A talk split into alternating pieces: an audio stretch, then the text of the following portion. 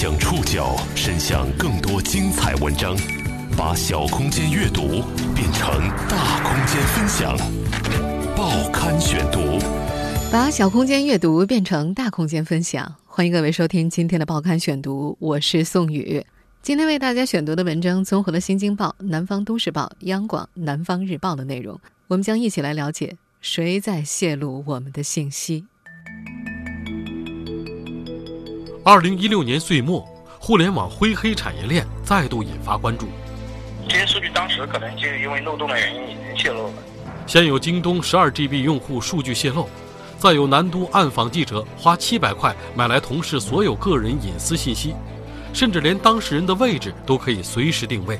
目前每年都有近六亿条个人信息数据被明码标价售卖。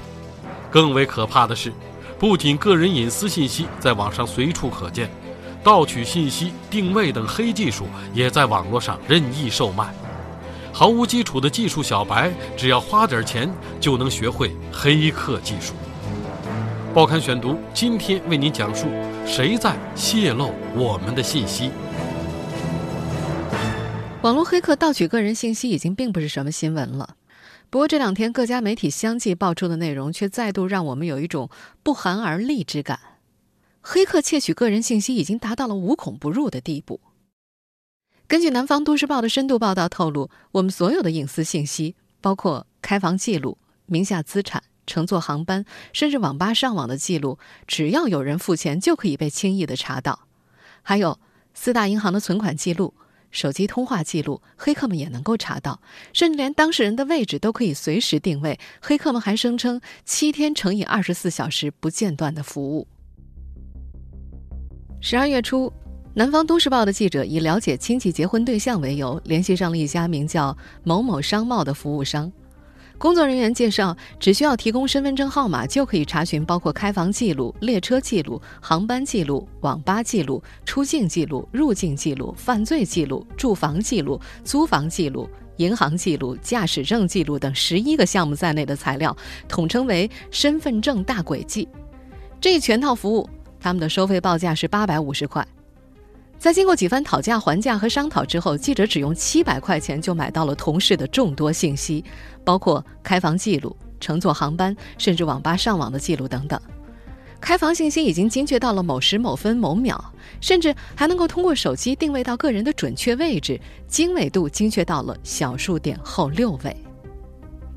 十二月十三号的时候，南方都市报的记者又进一步调查发现，网上可供交易的个人信息并不限于这些，行车记录、房产信息都可以查询，甚至查询很多信息只需要一个车牌号就能够查到车主的全套个人信息，包括车主的车型、发动机号、联系电话、户籍信息、差旅信息、开房信息等等，总收费八百元左右。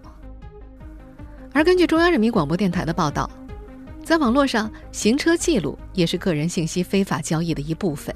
有好几种方式呢，就是查那个行车轨迹，跟那车管所那边有联系。这位从业者说，虽然他自己只能够查本市的，但是其他范围他可以帮忙买。他们会有一个这种消息群，会把人拉进去，然后把消息告诉人家发红包吧，多少钱一个，甚至。这种种被泄露的个人信息已经被某些不法商家整合成了查询软件了。网上一款名为“极速业主名录”的软件显示，用户可以轻松地从中检索到各地的房屋业主信息，包括姓名、电话、房屋地址等等。记者随机联系了几名业主，发现这些信息都是准确无误的。这几名业主表示，他们都曾经在租房平台上发布过招租信息，怀疑可能是软件商从租房平台上摘录了他们的信息。上面提到的那位软件商，同时还经营一款名为“极速车主名录”的软件，同样可以查询到全国各地的车主姓名、电话、车型、价格、行车里程等等。作为免费用户，只能够查询到各个城市的二十条业主车主信息；如果要查询到所有信息的话，则需要付费每月两百九十九元。我们的私人信息就这样在灰黑产业链上流转着。二零一六年岁末，这个隐秘的市场并不平静。一个十二 G 的数据包搅动着江湖风云。这些数据来自京东用户。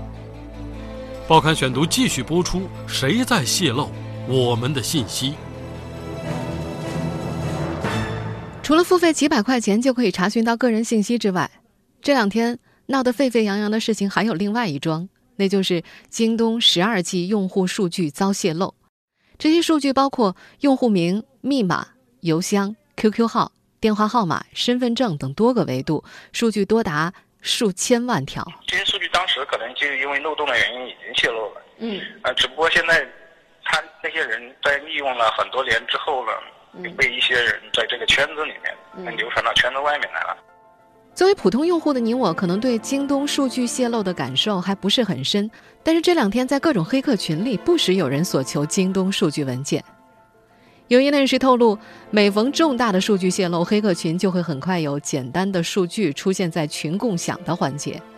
对于我们这些普通人来说，在网络上找到黑客的水群很容易，进入灰黑地带却相当的难。有一位业内人士透露，所谓好的数据，往往是在黑客可以信赖的圈子中交流的。那么，在数据外泄之后，黑客会怎么利用这些数据呢？业内人士介绍，一般来说，黑客会登录账户，将有价值的内容先清洗一遍，然后将数据出售。市面上的人买到这些数据之后，可以进行撞库操作。撞库类的软件是网络黑灰产业链上的主要组成部分。它产生的价值也是最大的。如果说一个用户在不同的网站使用的是相同的账户名和密码，那么黑客就可以通过获取用户 A 网站的账户，从而尝试登录 B 网站，这就叫做撞库攻击。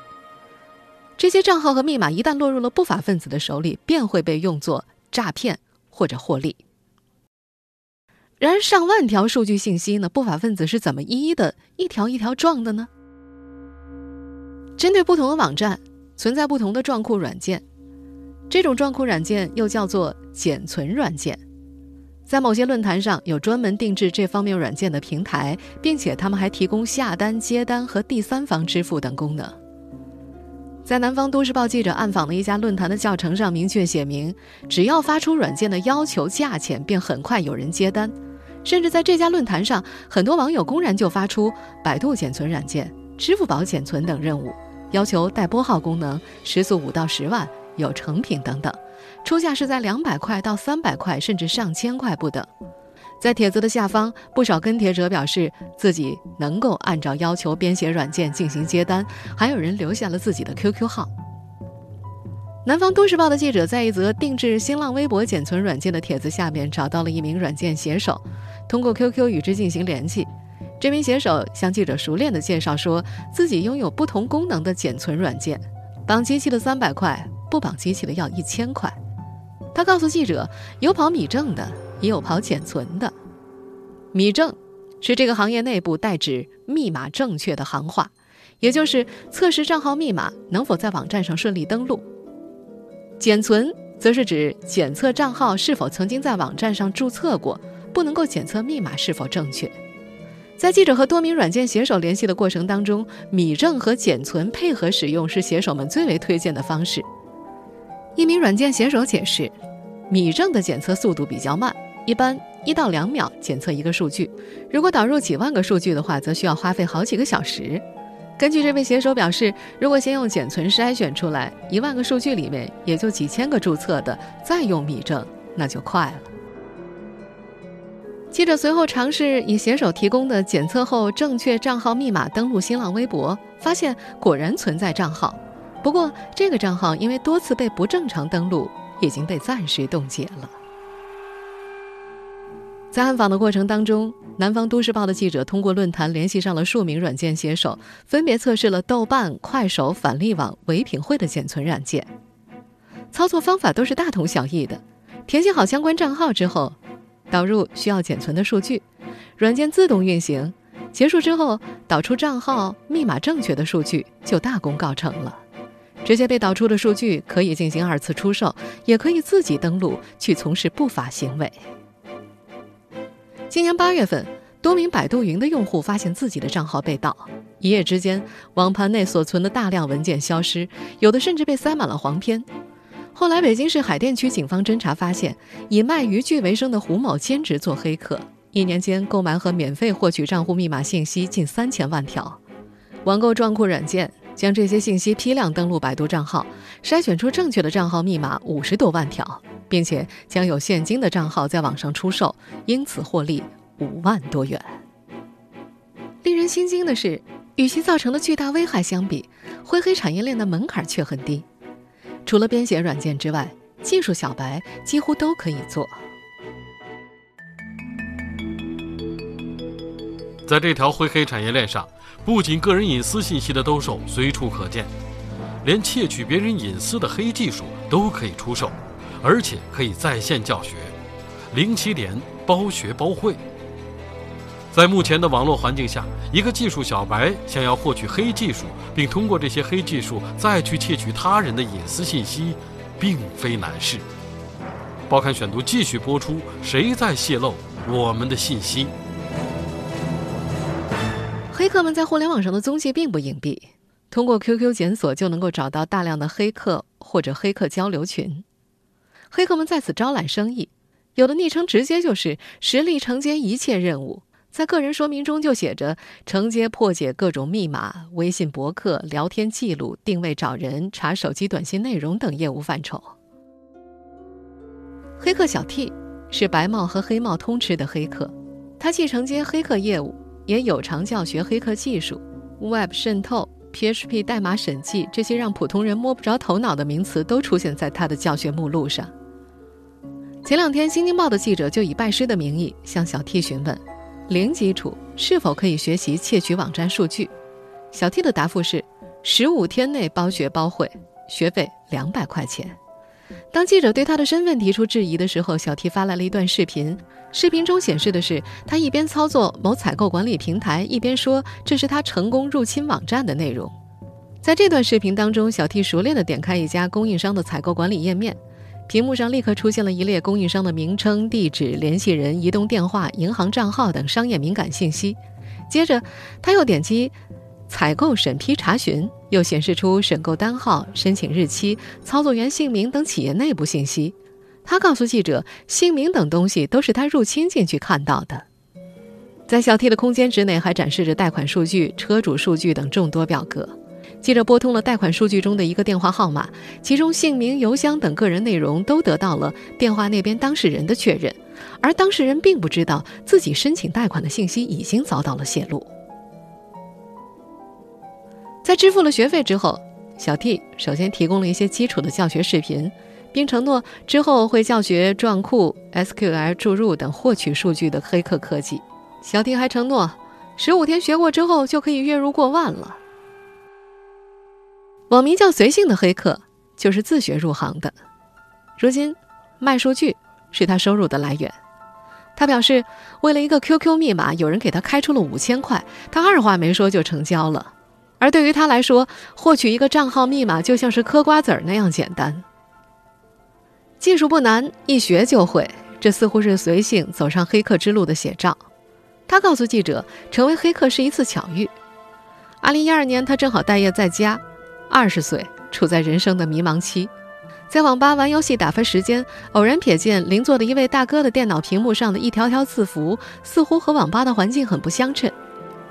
从这位大哥的言语中，随性得知他正在用异语言编写软件。此前，随性只在学校学过最简单的 C 语言编程，当时觉得很神奇。他很快向旁边的大哥示好，请他上网给他买饮料。大哥也很爽快，第二天就同意教他，从基础开始教起。不过他说，后来大哥没教完，两人就没联系了。学了些基础知识之后，随性靠租游戏账号尝到了甜头。每天能够赚五十块钱，当时他已经觉得很不错了。此后，他凭借东拼西凑的技术，最终盈利，还走上了黑客之路。他说：“以此谋生之后，除非客户主动告知，他是绝对不会询问对方购买数据的目的的。”不过，随性从一个出高价的顾客的话语当中得知，这个客户找他是为了找离婚出轨的证据。在这个叫做随性的年轻人看来，黑色产业。就像一个生态链条，他表示，下游有需求，黑客就会出动，什么赚钱就干什么。他觉得犯不犯法都是对方的事儿，反正找不到他。他在网络上就像是穿了一件隐身衣一样。入行门槛低，从业者众多，让这条隐秘的产业链分工越来越精细。在这条产业链上，黑色与灰色相互交织，他们大多处于无人管理的状态。报刊选读继续播出：谁在泄露我们的信息？计算机爱好者自发成立的非营利性组织“中国红客联盟”的负责人邵彤在接受采访时表示，目前个人信息的盗取、收受和售卖已经形成了完整的黑色产业链。在这条产业链上，有需求者、中间人和黑客三方。需求者可能是公司，也有可能是个人；中间人的手中掌握着黑客资源，是两者中间的纽带。而黑客则通过非法入侵、贿赂内部人员等方式获取需求者所需要的个人信息。一位网络安全专家在接受央广采访的时候说：“黑客盗取个人信息的方法一般有以下几种：第一种就是纯采用技术侵入别人的服务器或者控制别人的计算机信息系统，非法获取数据的；那么第二种呢，还有就是群发那种带有木马的短信，或者采用。”伪基站发送这种木马短信，或者采用这种冒充各类呃网站的那种页面的那种钓鱼链接。那么第三种呢，就是假应聘员工，应聘完了以后呢，只做个几天，就把这个就偷取信息的恶意软件就植入到人家的服务器里面，然后他就离职。第四种呢，就是拉拢会买各种掌握公民个人信息的单位，这种员工内部的员工。目前，这条灰黑色产业链的分工也已经越来越精细。根据南方都市报的记者调查，依附于互联网的灰黑产业主要有以下四类：第一类，恶意软件类，它们有盗号功能的软件、钓鱼木马软件、批量注册功能软件、账号数据、信息状态检测软件、刷单软件、伪装更改环境工具等等；第二类叫做非法硬件类，这类包括伪基站以及。养飞实名手机卡用以批量收发信息的猫池。第三类叫做非法信息数据买卖类，它们包括数据集市、社工库、手机黑卡、银行卡、身份证信息买卖等等。第四类就是恶意的群组平台类，它们包括一些恶意交流群组和恶意平台等等。这些互联网灰黑产业为网络犯罪提供了全方位、全链条的帮助。他们是互联网犯罪的源头性问题。然而，截止目前，这些制作软件、售卖软件的个人和平台却游走在法律的边缘，并没有背负应有的责任。在公安部部署的“八幺四”非法获取计算机信息数据专案当中，作案团伙利用软件进行扫号、盗窃、数据买卖。等到警方抓获团伙成员的时候，才发现团队竟然是由一个未成年人带领老家不懂技术的亲戚组成的。二零一六年上半年，阿里巴巴安全部门便协助警方抓获了网络犯罪嫌疑人四千三百多人。阿里巴巴的副总裁于伟明表示，这其中很多都是十七八岁的孩子。于伟明说，被抓到的网络犯罪分子大多是下游人员，是拿着被盗账号去骗人的人。那么，他们是怎么拿到账号的？难道所有的犯罪分子都能够潜伏进别人的网站，都能够制作钓鱼软件吗？在于伟明看来，电信诈骗案的背后是大量从事编写诈骗软件和售卖诈骗信息的网络黑灰产业团伙。对于这些人，目前无人监管，由谁来监管也暂无定论。在他看来，我们不仅要打击网络黑灰产业的下游，还要将那些去进行撞库盗号、编写诈骗软件的群体也挖出来进行打击。他还强调，在打击的同时，还要明确责任，加强监管。目前，在不少论坛、贴吧、QQ 群公开售卖类似软件的并不少。于伟明说：“这些信息的交互谁来监控？为什么一定到线下来破案呢？把他们给管了，不让他传播了，不让他信息交互了，不是更好吗？”在他看来，各个企业对自己的群、对自己的网站上的各种违法行为需要自行管理，另外还需要监督方来监督企业有没有尽到自己的责任。一位不愿意透露姓名的一家网络安全公司的安全部总监，在接受《南方都市报》采访的时候表示，他曾经为了一个盗号软件去找主管部门，结果找了一圈都没有找到。他首先找了工商，在他的理解里，软件和软件服务作为一种特殊商品，工商也许能够管。工商部门告诉他，自己只在流通领域监管，但这个行业的主管单位不是自己，应该去找经信委。经信委有个软件处。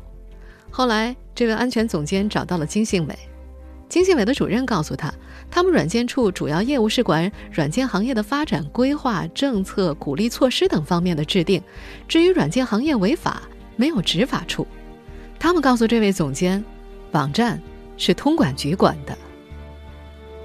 总监又找到了通管局，可是通管局却告诉他，他们只管发证和调证，应该由主管部门出具一个合法性、违法性的认定依据和处罚标准。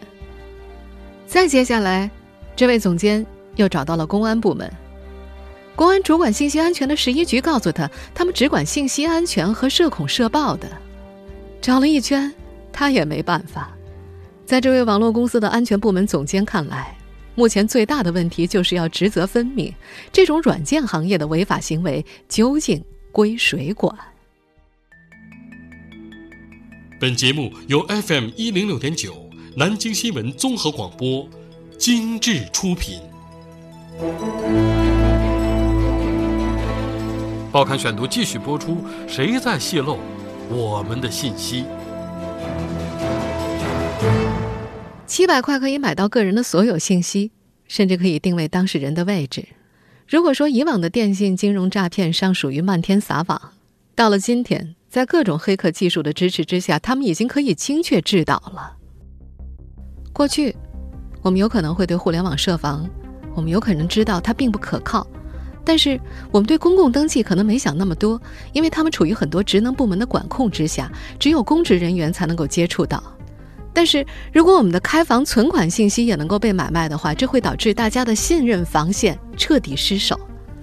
它亮出的几乎是一道底牌，你无可信任，也无处躲藏。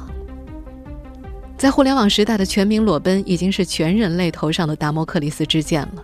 不久前的大热英剧《黑镜》曾经设定了这么一个故事：一个小男孩被电脑摄像头全程录制，然后被录制者要挟。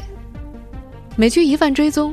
讲到了一台复杂机器的故事，它可以调动和使用全国的公共摄像头，看起来是很故事化的设定，但是在现实中都已经能够找到对证。央视的焦点访谈这几天播出了一则新闻，很多家庭安装的摄像头，实际上它是可以被入侵、被直播的；一些公共基础设施的监控设备也是能够被轻易入侵的。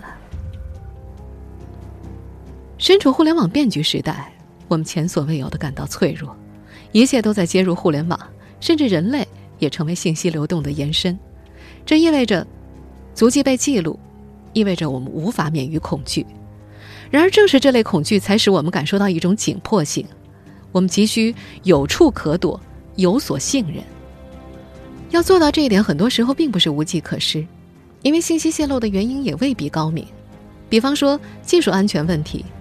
人们可以入侵家用摄像头，是因为身份认证系统存在漏洞；还比如人为原因，一些公职部门藏有内鬼，一些黑客有意收集信息，一些人员则参与信息交易。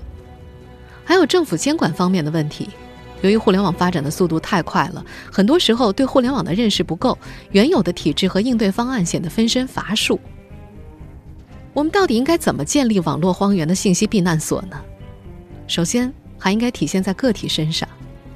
作为个体的每一个人，需要充分认识互联网，要对个体隐私有足够的认识和技巧。其次是平台运营商，通过用脚投票，那些极力保护个体隐私的企业和平台会被筛选出来，我们可以与之建立短期的信任。但最后的把关人显然还是政府本身，它至少有下列可为空间：第一是应对技术漏洞，可制作。并不断更新行业性的标准。第二是面对人为原因，必须强化违法的成本，强力打击违法行为。第三就是要充分认识互联网，通过创新体制机制，及时跟上隐私保护的需要，把监管的决心和态度贯彻到底。对于贩卖个人隐私，刑法修正案九当中明确，违反国家有关规定。向他人出售或提供公民个人信息，情节严重的，处以三年以下有期徒刑或拘役，并处或单处罚金；情节特别严重的，处以三年以上七年以下有期徒刑，并处罚金；窃取或者以其他方法非法获取公民个人信息的，依照第一款的规定来处罚。不过，截止目前，我国还没有出台制定个人信息保护法，因此，怎么来确定公民个人信息的概念和范围？什么样的情节属于情节严重和情节特别严重，需要进一步的解释和说明。而对于这个产业链上的非直接买受环节，谁是主管部门，又如何处理，也需要进一步的明确。在当前的环境之下，我们的隐私信息想要真正的安全。还有很长的一段路要走。